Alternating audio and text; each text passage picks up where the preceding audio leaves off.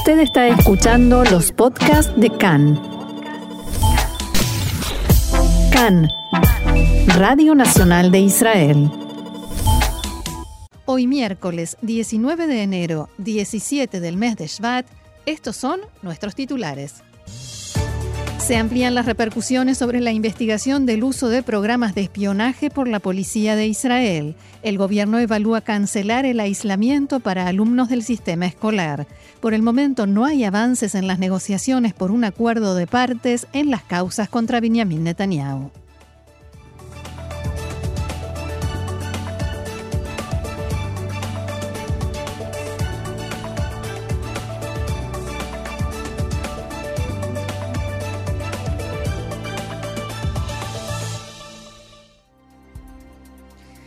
Comenzamos con una noticia que se dio a conocer hace instantes. Una delegación israelí aterrizó en Jartum, la capital de Sudán. El avión despegó esta mañana del aeropuerto Ben Gurion, hizo una escala diplomática en Sharm el Sheikh, en Egipto, para recibir una ruta de vuelo y desde allí se dirigió hacia Sudán. Se espera que la delegación regrese a Israel por la noche. No trascendieron más detalles por el momento, pero por supuesto, en cuanto se den a conocer, los informaremos. El último reporte sobre una delegación israelí que visitó ese país es de principios de noviembre, pocos días después del golpe de Estado perpetrado por militares contra factores civiles en el poder. Desde entonces la situación en el país no se ha estabilizado. Según los informes, la delegación mantuvo conversaciones con el líder del golpe, militar del país, Abdel Fattah al-Burhan, y con el derrocado primer ministro Hamduk. Recientemente, el, ex primer ministro Abdullah Hamduk renunció debido a que no logró formar un nuevo gobierno después de renovar la alianza con los militares y regresar al cargo. Ahora sí vamos al desarrollo de la información. La falla técnica que afecta a los sistemas del Ministerio de Salud desde principios de semana continúa y no permite que se dé información actualizada. De todas maneras, el director del ministerio, profesor Nachman Ash, declaró esta mañana que ayer fueron detectados 71.593 nuevos casos de coronavirus. También dijo que es muy probable que la cifra real se acerque más a los 200.000. El profesor Ash indicó también que hay 526 hospitalizados en estado grave. Khan pudo saber que el primer ministro Naftali Bennett está impulsando un plan para cancelar, para terminar con el aislamiento de alumnos en el sistema educativo que hayan estado expuestos a una persona con diagnóstico confirmado de corona. Esta idea se produce debido a la gran presión en este sentido que está recibiendo últimamente el primer ministro, tanto de parte de ministros del gabinete, especialmente de la ministra de Educación, como también del primer ministro alterno Yair Lapid y otros funcionarios dentro del propio gobierno. Todos ellos sencillamente piden que se cambie el sistema de forma drástica. En este sentido, 180 intendentes y jefes de consejos regionales de todo el país enviaron al primer ministro Bennett una carta exigiendo que modifique esta fórmula de aislamientos. Como decía, el primer ministro lo está evaluando y en el marco de este programa se harían pruebas de corona a todos los alumnos con una frecuencia fija establecida previamente, cada tres días o tantas veces por semana, sin ninguna relación con si se contagiaron o no. Si se detecta que hay un alumno contagiado, o sea que da positivo, por supuesto deberá cumplir cuarentena con la fórmula vigente pero los alumnos cuyas pruebas den negativo sencillamente podrán quedarse en la escuela y seguir adelante con las clases en forma normal. Sin embargo, hay expertos del Ministerio de Salud que se resisten a adoptar este sistema ya que, según dicen, va en contra del objetivo de impulsar, de animar a los padres a que vacunen a sus niños. Si la exención de la obligación de aislamiento es un aliciente para no vacunar a los niños, eso es exactamente lo contrario de lo que estamos buscando, dicen estos expertos. Se estima que en los próximos días este tema se va a debatir en el gabinete de Corona y en las reuniones del primer ministro con los profesionales del Ministerio de Salud. Esto en el marco de lo que se define como el día después, o sea, después del pico máximo del brote de Omicron.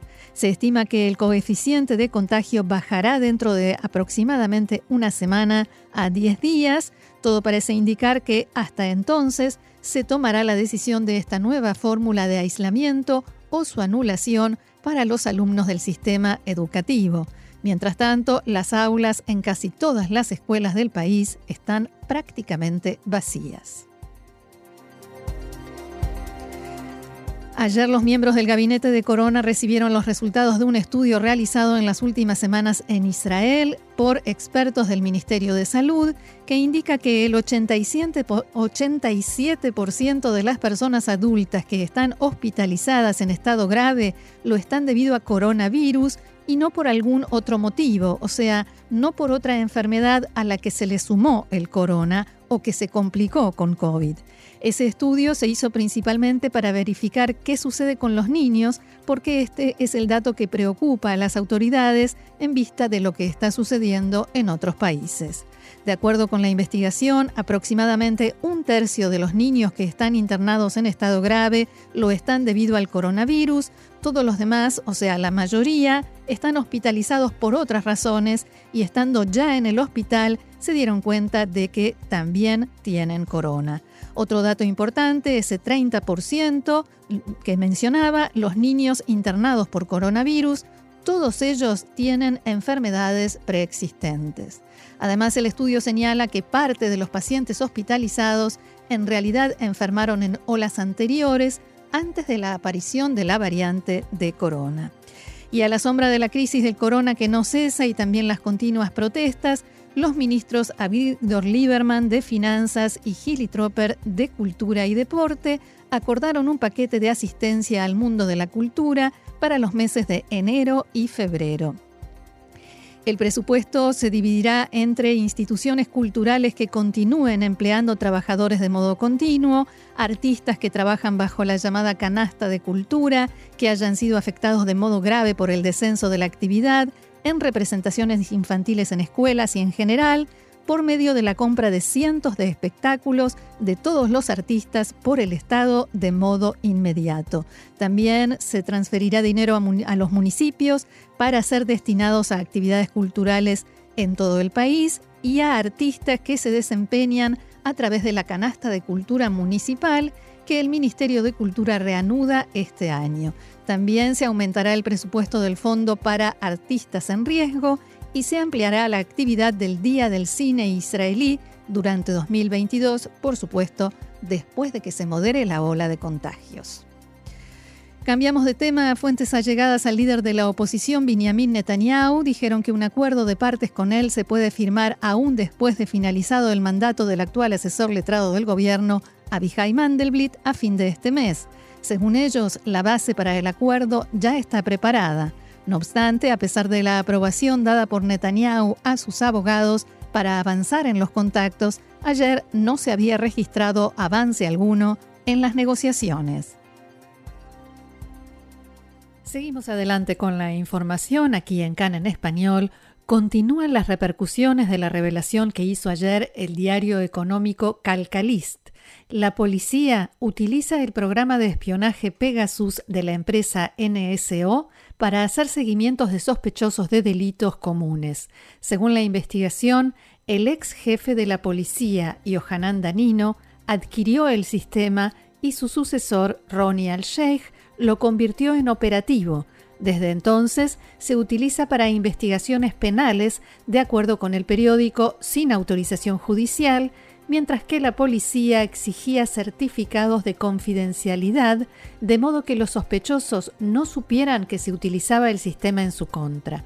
Por ejemplo, siempre según Calcalist, la policía siguió a los líderes de los Banderas Negras, uno de los grupos manifestantes contra el primer ministro Netanyahu, el entonces primer ministro Netanyahu, frente a la residencia oficial en la calle Balfour, buscó evidencias de soborno de dos intendentes en funciones y otros casos.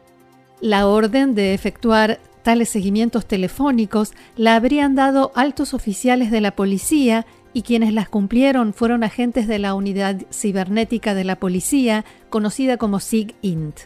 Desde el momento en que el programa espía es introducido en los teléfonos de los activistas o los sospechosos, la policía pudo escuchar todas sus conversaciones y leer todos sus mensajes de texto, tanto en las protestas contra Netanyahu como en otros ámbitos.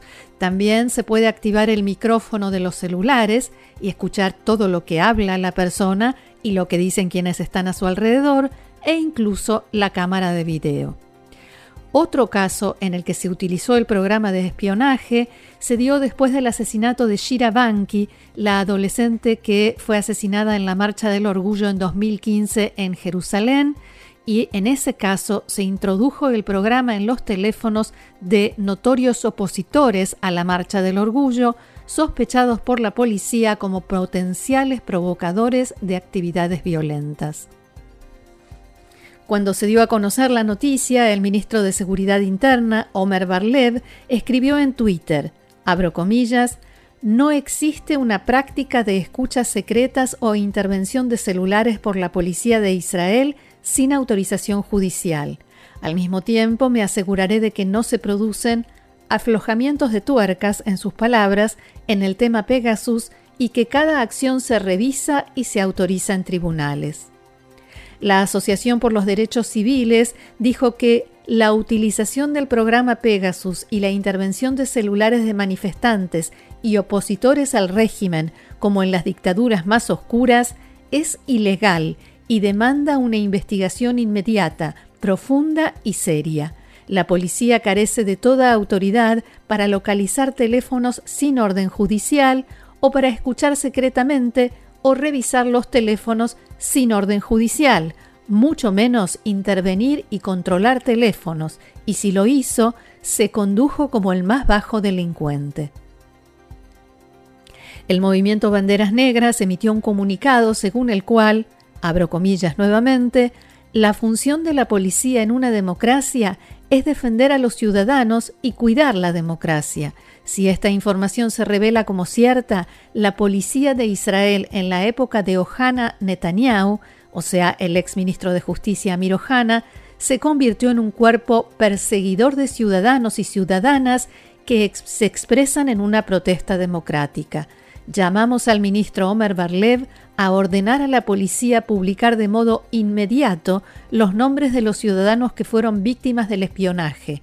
Esperamos de los parlamentarios que actúen para que la verdad salga a la luz. Mientras tanto, en la policía de Israel alegaron en un comunicado, las acusaciones que surgen de la nota periodística carecen de toda base. Toda la actividad de la policía en esta área se realiza en base a la ley, con órdenes judiciales y con cuidadosos y estrictos protocolos de trabajo. En el área existen sistemas de supervisión amplios, dentro y fuera de la fuerza. Lamentamos este intento de provocar daños a la acción policial sin fundamento alguno. La policía de Israel continuará actuando con firmeza para el cumplimiento de la ley en el Estado de Israel. La empresa NSO, que desarrolla y comercializa el programa Pegasus, envió un comunicado en el que dice, como regla general, no nos referimos a clientes existentes o potenciales. Deseamos aclarar que la empresa no opera los sistemas que están en poder de sus clientes y no está involucrada en su accionar. Los empleados de la empresa no son expuestos a sus blancos de acción ni a la información sobre ellos. La empresa vende sus productos bajo licencia y control por parte de organismos de seguridad nacional y autoridades de la ley estatales para la prevención del delito y el terrorismo de modo legal y según órdenes judiciales y de acuerdo a la ley local de cada país en tanto que la titular de la Comisión de Seguridad Interior de la Knesset, legisladora Merab Benari, dijo que si es cierto que la policía utiliza el programa de espionaje Pegasus, se trata de un ataque serio contra la democracia. No puede ser que la policía, responsable de la seguridad de los ciudadanos del país, afecte su privacidad y sus derechos democráticos. También dijo que examinará el tema en profundidad y convocará próximamente a una audiencia en la Comisión de Seguridad Interna.